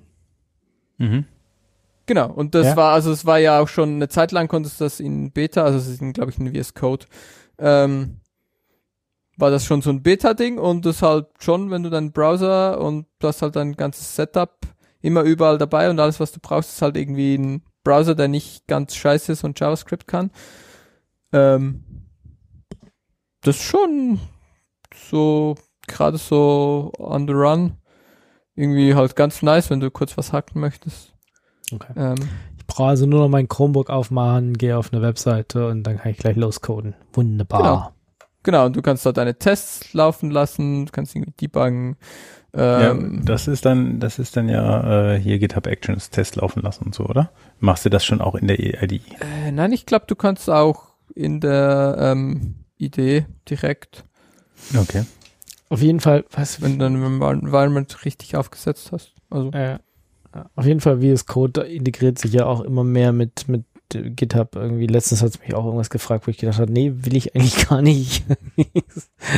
Lass mich doch mal in Ruhe damit. Also so ein bisschen fangen die einen auch schon zu nerven. Ja. Ja. genau, Codespaces. Auf jeden Fall äh, könnt ihr einfach mal ausprobieren, könnt ihr irgendein Repo gehen, könnt Punkt drücken und dann geht das Ding auf. Und andere Dinge, die Richtung Zukunft zeigen bei GitHub. Vielleicht, maybe, irgendwann in 15 Jahren wird's GitHub dann auch schaffen, seine Dinge mit IPv6 erreichbar zu machen. Zumindest die Dinge, die hinter Fastly sind, da haben sie jetzt mal offiziell, ich glaube, äh, AAA Records gepublished. Ähm, das Drei- heißt drei A's, beispielsweise äh, dieses, dieses GitHub Repository Files, also wenn ihr in Kommentaren Files hochladet, sind über V6 erreichbar. Ui. Äh, und es gibt wohl sonst noch so User Images, also halt alles, was hinter dem Fastly ähm, CDN ist, was natürlich V6 unterstützt, weil sie halt irgendwie normale Leute sind und nicht so wie die GitHub komischen Leute sind, die nur V4 machen. Ähm, genau, und dann habe ich nochmal eine CV, die ich äh, heute gesehen habe und gefunden habe, die passt hier zu V6. Ähm, und zwar gibt es hier eine CV für Hyper-V, äh, Windows TCP IP Remote Code Execution Vulnerability und da steht im FAQ, will disable IPv6 mi mitigate this vulnerability? Und die Antwort ist leider ja. Ist irgendwie nur im V6 Stack irgendwie kaputt. Du kannst irgendwie über ähm, als, als Hyper-V Guest kannst du einen IPv6 Ping zum Host schicken ähm, und dann kannst du irgendwie den TCP/IP Protokoll Stacks ex exploiten. Also doch wieder IPv6 ist scheiße. Ja, keine Ahnung. Nee, macht IPv6. Macht IPv6 aus. Nee, Wie jetzt? das ist gut. IPv6 ist gut. Außer Zukunft. Windows, dann ist IPv6 böse. Ja, dann habt ihr andere Probleme. Das ist IPv6 nicht euer Problem. Das hast Dann jetzt ihr euch sonst überdenken, was ihr mit eurem Leben macht, wenn ihr Windows habt. Ja. IPv6 ist so das, was man schon lange auf seiner To-Do-List stehen hat und bis jetzt einfach noch nicht geschafft hat. Und bei solchen Nee. News sich immer denkt, ja, Ja. dann nicht. Nee, IPv6 ist das, was man vor fünf Jahren dann mal ab von der To-Do-Liste gestrichen hat. Äh, und wir sind halt immer noch nicht weiter. Hast du es überall? Hast du überall IPv6? Ja. Auf all deinen Maschinen? Ja, ich habe überall Dual Stack. Okay. Also gibt, also gibt absolut keinen Grund, weil es funktioniert halt einfach, ist super easy. Du musst es halt irgendwie einmal, Ja. du musst dich echt halt mal vielleicht eine Stunde Genau. hinsetzen, dass Na, es mehr. geht und that's it. Ja. Und das hast du, und dafür hattest du jetzt irgendwie 20 Jahre Zeit oder so, Oh, jetzt übertreib mal nicht. zum mal eine Stunde Zeit finden. Also wenn du die letzten 20 Jahre keine Stunde Zeit gefunden hast, dann weiß ich halt auch nicht. Ja, es ist mehr. Zeit Also, finden wird zunehmend schwerer. Ja. Genau, es Ah, ist das. Äh, und zweitens aber, wenn ich, wenn ich unsere Netzwerke rumheulen höre, immer, ah, das ist mit IPv6 gibt es einfach so Pappalapapp. viele Probleme, die mögen das alle nicht. Nee, nee. Ich glaube, das Problem sind ganz viele Software-Stacks, die da echt noch einen Hiccup haben. Ja, aber es Obwohl sie ja eigentlich gemäß benutzt. Sch- Schichtenmodell die meisten Software sollte sich darum nicht kümmern, ob sie jetzt über V4 oder V6 ausgeliefert werden. Aber sie Yep. tun es eben doch. Yep, yep, yep. Okay, kommen wir gleich, können wir gleich weitermachen bei dem Thema, weil ich habe rumzuheulen, äh, Mimi der Woche, ähm, weswegen man auch einfach auf IPv6 um, dringend umsteigen muss, ist nämlich bei Hetzner werden die IPv4-Adressen teurer.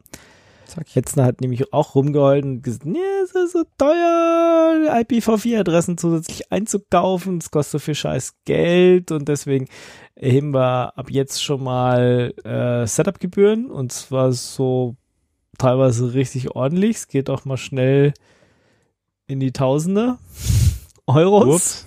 Ups. So viele IPv, da muss man aber schon viele IPv4-Adressen für haben, oder? Na, hm. also, ja, hm. Ja. Ich weiß nicht, so ein Setup von 30 IP-Adressen, also so ein Slash 27er Netzwerk, 700 irgendwas Euro, schon nicht ohne. Hm. Ähm, Hm. Und zusätzlich werden dann ab Januar 22 sozusagen auch die Preise mehr als äh, verdoppelt, ein bisschen mehr als verdoppelt für die bestehenden Netze. Also ihr habt noch bis Januar Zeit, ähm, euch mit IPv6 zu beschäftigen und es zu machen. Ah, man kann es ähm, noch ein bisschen aufschieben, wunderbar. Ja, ich hätte Mache ich einen- Weihnachten. Ja, das ist fast ein bisschen ärgerlich. Ich habe vor, ich glaube, äh, fünf oder sechs Monaten habe ich ein Slash 27er Netz bei Hetzner abgegeben. Jetzt hätte ich es wahrscheinlich teuer verkaufen können.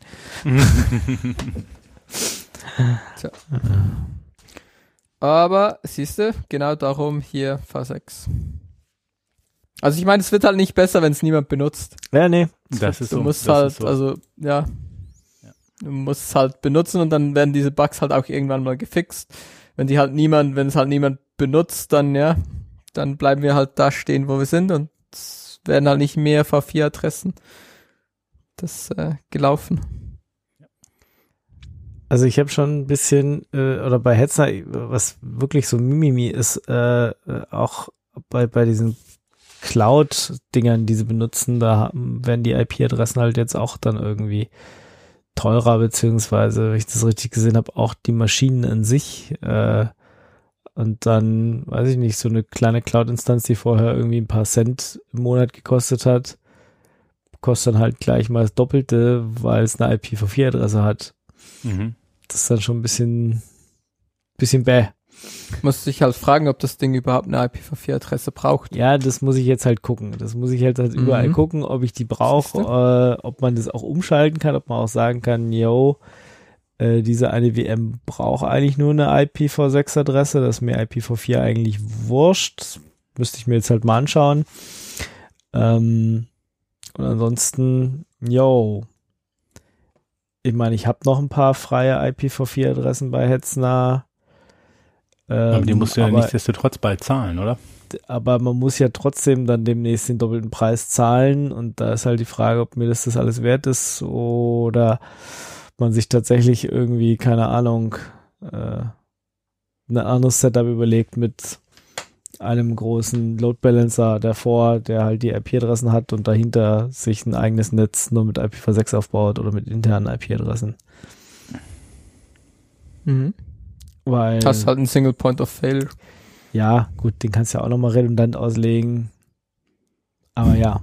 Aber Dann hast mein, du einen redundanten Single Point of Failure, aber ja. Ja, habe ich aber so, wenn die Sachen auf einem Server liegen, auch. Also, pff, Ja, ja. wenn der Server Ja, ja, je ausfällt. nach Setup. Das Also. ist natürlich schon. Ich meine. Aber dann, ja, dann brauchst du ja auch kein internes Netz oder so, wenn das auf einem Server ist.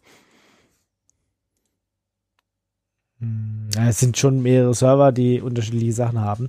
So wie äh, unsere Binärgewitter-Sachen halt jetzt auch auf einem Server liegen. Ähm, also eine VM sind, die ich natürlich verschieben kann von A nach B.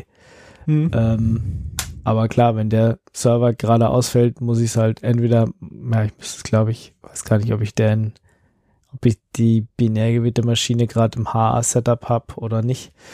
Ähm, zur Not müsste ich sie auch erstmal woanders wieder neu starten. Damit sie halt wieder da ist. Ähm, und die ganzen Sachen haben natürlich IPv4-Adressen, weil war bisher das einfachste und hat ja über Jahrzehnte funktioniert. Und jetzt wird es echt teuer und das ist schon so ein, ja, Mimimi. weiß ich nicht. Würde mich auch mal von den Hörern interessieren. Äh, weiß nicht, wie viele dabei Hetzner sind oder wie das bei anderen Providern ist. Ob das jetzt ein Grund ist, von Hetzner wegzugehen oder ob man sagt, ja, da muss ich jetzt mich jetzt mal wirklich auf den Hosenboden setzen und ähm, entweder mein Setup anders stricken oder IPv4-Adressen abgeben. Das ist schon, das ist schon harter Tobak. Also, ja, Ja. das wird dann schon nochmal um einiges teurer. Weiß ich nicht, ob ich das zahlen will. Ja. Ja, aber eben Infrastruktur aufräumen und auf IPv6, da muss es ja auch nicht zahlen. Ja. Ja, ich hatte, hatte die IPv6-Infrastruktur schon mal größtenteils fertig und habe sie auch schon eine Weile benutzt und dann doch wieder durch irgendeine Systemumstellung äh, wieder größtenteils rausgekickt. Fällt dann jetzt halt wieder über die Füße. Tja, das Äh. hast du jetzt von. Ja, das ist halt Hättest so. du alles, hättest du Zukunft hättest haben können. Nee, das ist keine das Zukunft. Es äh, wird sich überleben. Das IPv6 setzt sich nicht durch. Ich warte auf IPv8. Das ist wie bei Debian. Ich warte gleich auf 12. 11 kommt mir nicht ins Haus. Schlimm, Ingo, schlimm. Schlimm mit dir. Das, äh, aber ja, kannst du natürlich tun. Ja, V8-Motoren waren schon immer gut. Also es ist bei V8 bestimmt, bei IPv8 viel besser. Und es ist auch doppelt so viel wie V4. Ja. Muss man schon Absolut, sehen. Ist natürlich, Ja. Finde ich schon auch gut. Sehr schön. Was Dann- habt ihr zu heulen? Ja, was ich nicht so gut finde, hier Headspace. Was war das ich ja mal. Das war diese Meditations-App, Ah, Dingsy. ja. Und stellt sich raus, dass offline, wenn man, wenn man weder eine V4 noch eine V6-Adresse hat, also kein Internet, Ja. Hm. gar nicht mal so gut. Du kannst da zwar Content runterladen und so, aber du musst es machen. Dieses Download-Ding ist irgendwie vom UX her einfach so ein bisschen super ungeil. Und du musst vorher natürlich dran gedacht haben, dran, dran gedacht haben. Ist das richtig Mhm. Deutsch? Keine Ahnung. Ähm, du musst diese Dinge natürlich vorher runterladen, sonst funktionieren sie im Offline natürlich nicht. Wenig überraschend, aber es ist dann halt blöd, wenn du dein Phone nimmst und denkst du, ja, ich hier, ich ähm, starte jetzt hier irgend so ein Meditationsding sie und dann hast du kein Internet und dann so, ja, hm, geht ja gar nicht. Das äh, kann ich nicht empfehlen. Also ladet da vielleicht vorher mal was runter für die Zeit, wo ihr irgendwann mal kein Internet habt. Ähm, auch wenn das UX zum Runterladen irgendwie ein bisschen popelig ist. Aber Speicher hat man ja normalerweise genug. Vielleicht auch nicht, aber dann ist das, ja, nicht mein Problem, weil ich habe genug. Und ich habe jetzt auch was runtergeladen. Und das andere ist, man will ja natürlich auch ein neues Phone und ich hätte gerne das Pixel 5a, aber Google hat das announced, auch gut, aber hier äh, und auch die Features und so sind genau das, was ich will, ist ein bisschen geupdatet vom, vom 4a, aber was nicht so gut ist, ist ähm, leider nur für US-Markt und ich glaube Jap Japan. Mhm. Ja, heißt, Ist halt, ja. Japan ist halt wichtiger. ist Ist halt halt der bessere Markt, der größere Markt. Genau, kann man vermutlich nicht in Europa kaufen. Und ich weiß auch nicht, könnte daran liegen, dass es dann nicht mit diesen ähm, fünf, diesen 5G-Bänder Support hat für hier ja, Europa. Papalapap, wer braucht schon 5G? Das ist, äh, Ich wir- könnte mir vorstellen, dass halt für die anderen Bänder dann ähnlich aussieht und dass du dann halt das zwar irgendwie von irgendwo importieren könntest, aber halt Ja, dann ja, kein ja. Netz hast hier. ja, ja. Dann hast du, hast du, hast zwar LTE, aber wenn du drei Meter weiterläufst, hast du wieder keins, weil da ein anderes Band benutzt wird. Ja, das ist richtig. Ähm, ja, da musst du halt aufs 6a warten. Hilft halt nix. Wir warten Ja, doch immer jetzt aufs nächste. Immer aufs nächste bessere Nee, warten. Ingo, ich kann nicht wie du einfach aufs nächste warten. Das ist kein, nein, Doch. das ist nicht okay. Doch. Das ist nicht okay. Ich bin dagegen. Also nee, ich, man, man, wir müssen sowieso ein bisschen sparen und nicht mehr so viel Geld ausgeben und äh, nicht mehr so viele Hm. Ressourcen verschwenden und deswegen kriegst du jetzt keinen Pixel 5a. Punkt. gut. Wartest auf 6a. Nee, ich kaufe mir einfach nochmal ein 4. Ist mir egal. So wird es nix. so wird es nix. Wird es wenigstens was mit diesem Operating System in Rust? Haha, Lesefu. Und zwar super praktisch. Ich habe euch zwei Lesefuß mitgebracht. Ja. Ihr müsst sie beide nicht lesen, das sind beides YouTube-Videos. ähm, Also äh, Die, die Next Generation Lesefuß. Ja, genau. Also Genau. da hast du jetzt endlich mal gewartet und gleich vom Lesen ins, ins bewegte Bild übergesprungen. Sehr fein. genau. Und äh, der erste ist hier, wie Ingo richtig angedeutet hat, ist ein Talk über ähm, Is it time to rewrite the operating system in Rust? Ähm, Und? Von Brian Cantrill. Ähm, klares Vielleicht. Also TLDR ist, äh, wenn du jetzt halt ein System neu schreibst, dann, ich weiß nicht, ob dir, also der Vortrag, Vortrag ist von Brian Cantrill. Ich weiß nicht, ob er den kennt. Hab ich, ich glaube, ich habe auch schon Zeug von ihm gepickt. Ähm, ja, hat irgendwie Node.js-Zeug gemacht. Der hat irgendwie ähm, D-Trace gemacht. Der war bei Sun lange und so. Ähm, ist ein guter, finde einen guten Typen und der macht immer super Vorträge. Ähm, Mhm. Und es ist halt auch genug alt, der hat vieles von diesem History-Zeug halt einfach auch, war halt irgendwie dabei oder involviert und kennt sich da aus und interessiert sich für. Ähm, und eines seiner Argumente ist halt so, wenn du jetzt ein OS neu schreibst in Rust, ähm, hast halt dieses Second System Syndrome, was so, das ein bisschen das Problem ist, dass man so, so, das, man hat halt irgendwas geschippt, das ist halt so das erste System, und dann schreibt man sich so das zweite und sagt so, ja, wir können noch dieses Feature und dieses Feature und dieses Feature und dann wird's halt, wenn wir das schon neu schreiben, schreiben wir auch noch das Filesystem neu und dann schreiben wir noch dieses neu und dann schreiben wir noch Netzwerktreiber neu und Mhm. dann wirst du halt nie fertig und bis es dann irgendwie vielleicht fertig ist, dann ist irgendwie bist du zu spät auf dem Markt. Ähm, aber was er sagt, ist irgendwie halt ein Rust ist halt eine gute Sprache, um Firmware, so auf Firmware-Level Dinge zu tun und halt auch irgendwie vielleicht so da, wo der Linux-Kernel halt auch hingeht, dass man gewisse Module in Rust schreiben kann. Ja. Ähm, ja, und er sagt auch irgendwie so, Rust ähm, löst halt das, das Interface-Problem. Also eines seiner Argumente im Talk, was er, was er macht, ist halt auch so, ähm, er kann halt korrekten C-Code schreiben und es gibt halt auch andere Leute, die korrekten C-Code schreiben können, aber sobald das Ding halt interfaced, ähm, ja, wird es halt nicht mehr funktionieren, weil es halt sehr schnell unklar ist, so, ja, in diesem speziellen Error-Case bist du dann halt aber dafür verantwortlich, das Memory zu clearen. Ähm, Und das halt mit Rust auch gelöst. Und das ist eigentlich schon eine gute Sache. Darum macht Dinge in Rust. Genau. Und ist auch sonst, also ich finde super Talk, Stunde no, äh, 09, kann man sich mal anschauen. Müsst ihr nicht mal selber lesen, könnt ihr irgendwie Tab aufmachen, draufklicken, Play klicken und äh, zuhören, zuschauen. Gut. Okay, okay. So viel zu Rust und dann natürlich auch noch passend thematisch ähm, How to Surface a Submarine. Weiß ich jetzt nicht passend zu thematisch zu was, aber zu irgendwas wird es sicher thematisch passen. Ähm, Weiß ich, du hast dann nachher noch ein Wetterdisplay, also vielleicht äh, Stimmt, zu Wetter, es passt zu Wetter. Sagen wir, es passt zu Wetter. Ähm, nein, aber ich fand das äh, eine sehr ist, ähm, ich glaube, den Channel kennt man vermutlich schon, das ist irgendwie dieser Smarter Everyday. Ähm, und der macht irgendwie ganz viele, ganz coole Videos und er hat halt so eine ganze Reihe gemacht über U-Boote äh, in der Arktis und das ist jetzt hier irgendwie das letzte, wenn man da auf ein ähm, Video Description Ding sie klickt, hat's da auch noch irgendwie ganz viele weitere Dinge, weitere Videos wie zum Beispiel das Sonar funktioniert oder mit dem Essen oder Firefighting.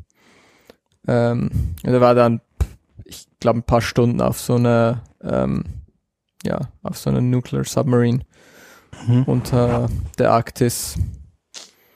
Und es ist ganz interessant, was da so für Technik drin steckt und wie sie halt so, ein, so eine Submarine surfacen. Ähm, ja, wenn ihr sowas interessant findet, kann ich dies, diese Videos sehr empfehlen. Wäre auf Hat mal wenig mit Computer zu tun, aber-. Wäre auf jeden Fall mal eine spannende Abenteuerreise. Äh, ich glaube nicht, dass du das sonst so einfach äh, Nee, kommst du so als Normalsterblicher nicht einfach so drauf. kommst halt nicht ran. Musst du schon.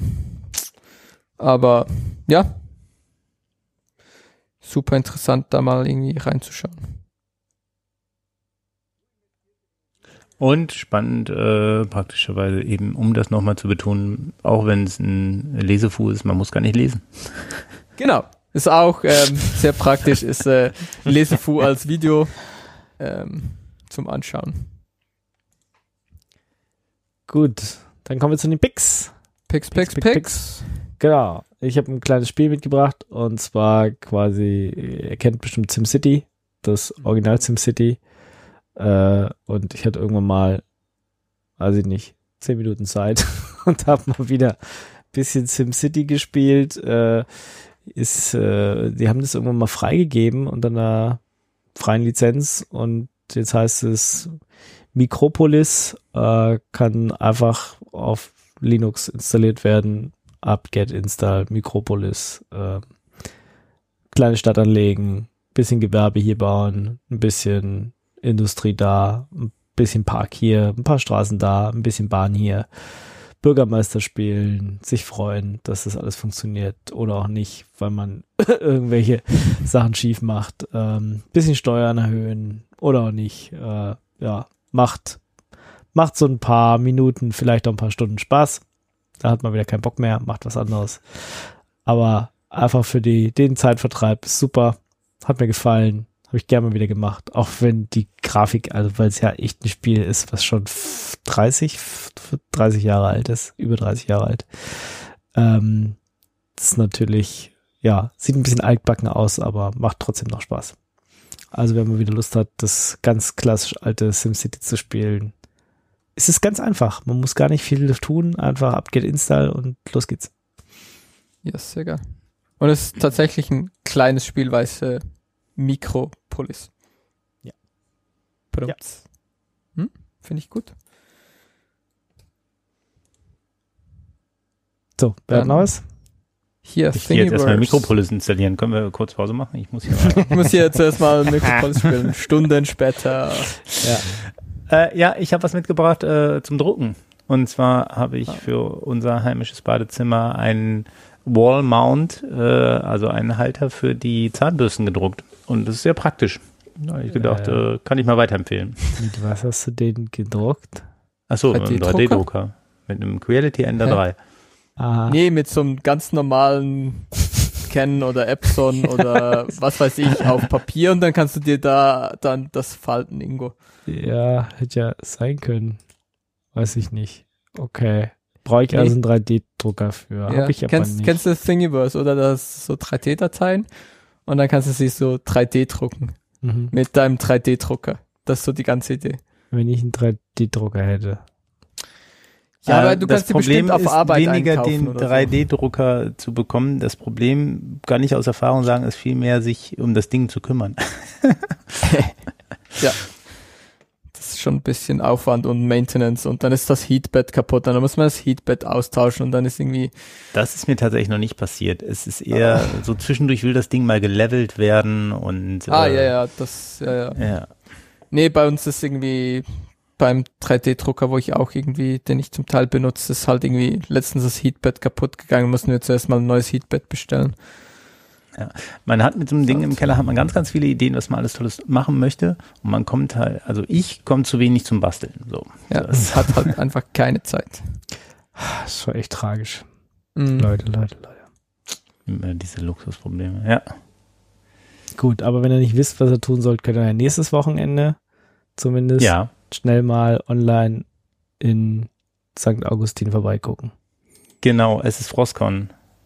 Die äh, Ich habe das Merch Merchandise-Paket. Das ist sehr lustig. Die haben dadurch, dass sie wieder eine Cloud Edition machen, haben sie ähm, de, den Goodie-Bag verschickt. Also sie hat auf Twitter dann einen Aufruf, ja genau. Und hier ist äh, tatsächlich so ein kleines Päckchen angekommen mit äh, drei Stofftaschen drin, einer äh, Gemüse im Beutel, also Gemü so Taschen scheinen immer noch sehr hoch im Kurs zu sein, einer Kaffeetasse. Ich vermisse die Coffee Bar, die sie halt immer da aufgebaut haben, jetzt schon. Äh, vorher hatte ich das aus meinem Gedächtnis gestrichen. Als ich diese Tasse in der Hand hatte, habe ich mir gedacht, oh, die hatten das schon echt guten Barista jedes Mal. Ähm, und, ähm, und es waren Schlüsselbänder drin, worüber sich die Kinder natürlich tierisch gefreut haben, weil ich erstmal Schlüsselbänder verteilt habe. ja. Sehr und es ist also, nur online dieses ja. Jahr wieder. Ja, ja, genau. Also es hieß erst, sie machen ein Hybrid-Event. Und nachdem mhm. aber ja gerade die Zahlen so doof sind äh, und nicht mit uns spielen wollen, äh, haben sie dann gesagt, nee, wir machen doch nur ein reines Online-Event. Ja, nice. Ja, Dann schade. Nächstes Jahr. Genau. Nächstes Jahr Und treffen wir uns alle wieder da. Dieses Jahr. Auf jeden Fall 20. nee, 21. 22. August müsst ihr leider nochmal online mit ja. der Geschichte vornehmen. Ja, und nächstes Jahr, äh, genau, äh, treffen wir uns, wie du schon sagtest, wieder in Persona. Ist auf jeden Fall ein guter Plan. Was ich noch sagen kann, ich habe ins Vortragsprogramm ein bisschen reingeguckt ähm, und die Keynote klingt auf jeden Fall schon mal sehr interessant. Die dreht sich um, äh, um Open Source an und für sich, Open Source Projekte. Und jetzt, ich würde am liebsten gerade äh, ähm, zitieren aus dem Dings, deswegen stangel ich so hier vor mich hin. Genau, Titel ist Vision oder Wahnsinn. Alles besser durch Open Source. Und der ähm, hat so vier Überstichpunkte da angerissen, ähm, wo es eben darum geht, wie man Open Source, den Umgang mit Open Source vielleicht besser gestalten könnte, als das heute der Fall ist. Ähm, ich glaube, den anzuschauen, äh, so, wenn er hält, was er in seinem Abstract verspricht, äh, wird sich auf jeden Fall lohnen. Klingt gut. Wenn man es nicht schafft, wird es wahrscheinlich auch hinterher noch online die Vorträge mhm. geben. Wahrscheinlich wieder mediaccc.de oder sowas. Ja. Aber trotzdem, wenn man mit mit gleich gucken will. Ich weiß nicht, ob man ob es einen Chatraum wahrscheinlich wird es nebenbei geben, dass man damit diskutieren kann. Dann könnt ihr natürlich auch gerne direkt online dabei sein. Wunderbar, wunderbar. Was haben wir noch? Ach so, den, den, das Weather Display. Genau. Ähm, Leute lieben E-Ink Dinge, oder? Und wir ja. sind Leute. Ja. Ähm, wir sind das Problem. Ähm, Probleme in großen Anführungs- und äh, Schlusszeichen. Und zwar gibt's hier, habe ich leider herausfinden müssen, es gibt hier dieses Inky Impressions und das ist ein E-Ink-Display, ähm, 5,7 Zoll, irgendwie 600 auf irgendwie 400 irgendwas Pixel, ähm, mit sieben Farben. Und es gibt irgendwie eine Python Library und das Ding kostet unter 100 Euro. Okay. Ja, genau. Und äh, ich, ich habe ja eigentlich keine Zeit, aber ich habe mir trotzdem eins, ich musste, ich musste mir eins bestellen. Und das Praktische ist, man hat ja dann irgendwie all diese Ideen, was man alles Tolles damit machen kann.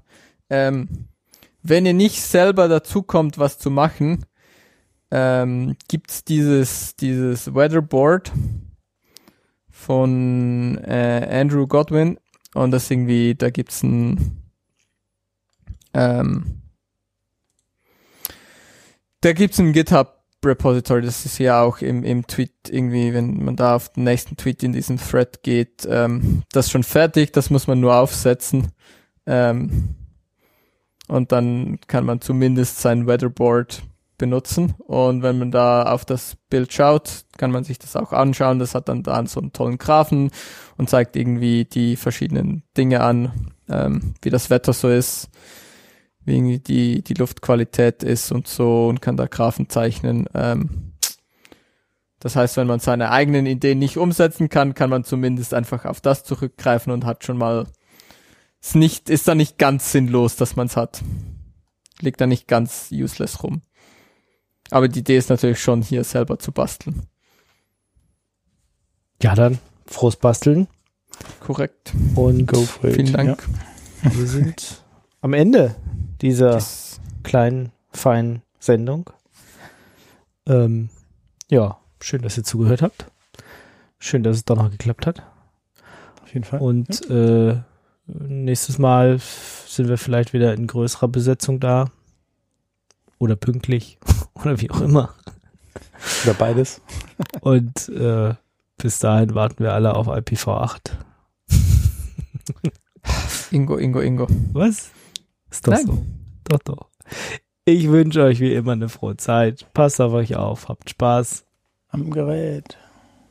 Bis zum nächsten Mal. Ciao, ciao. ciao. Tschüss.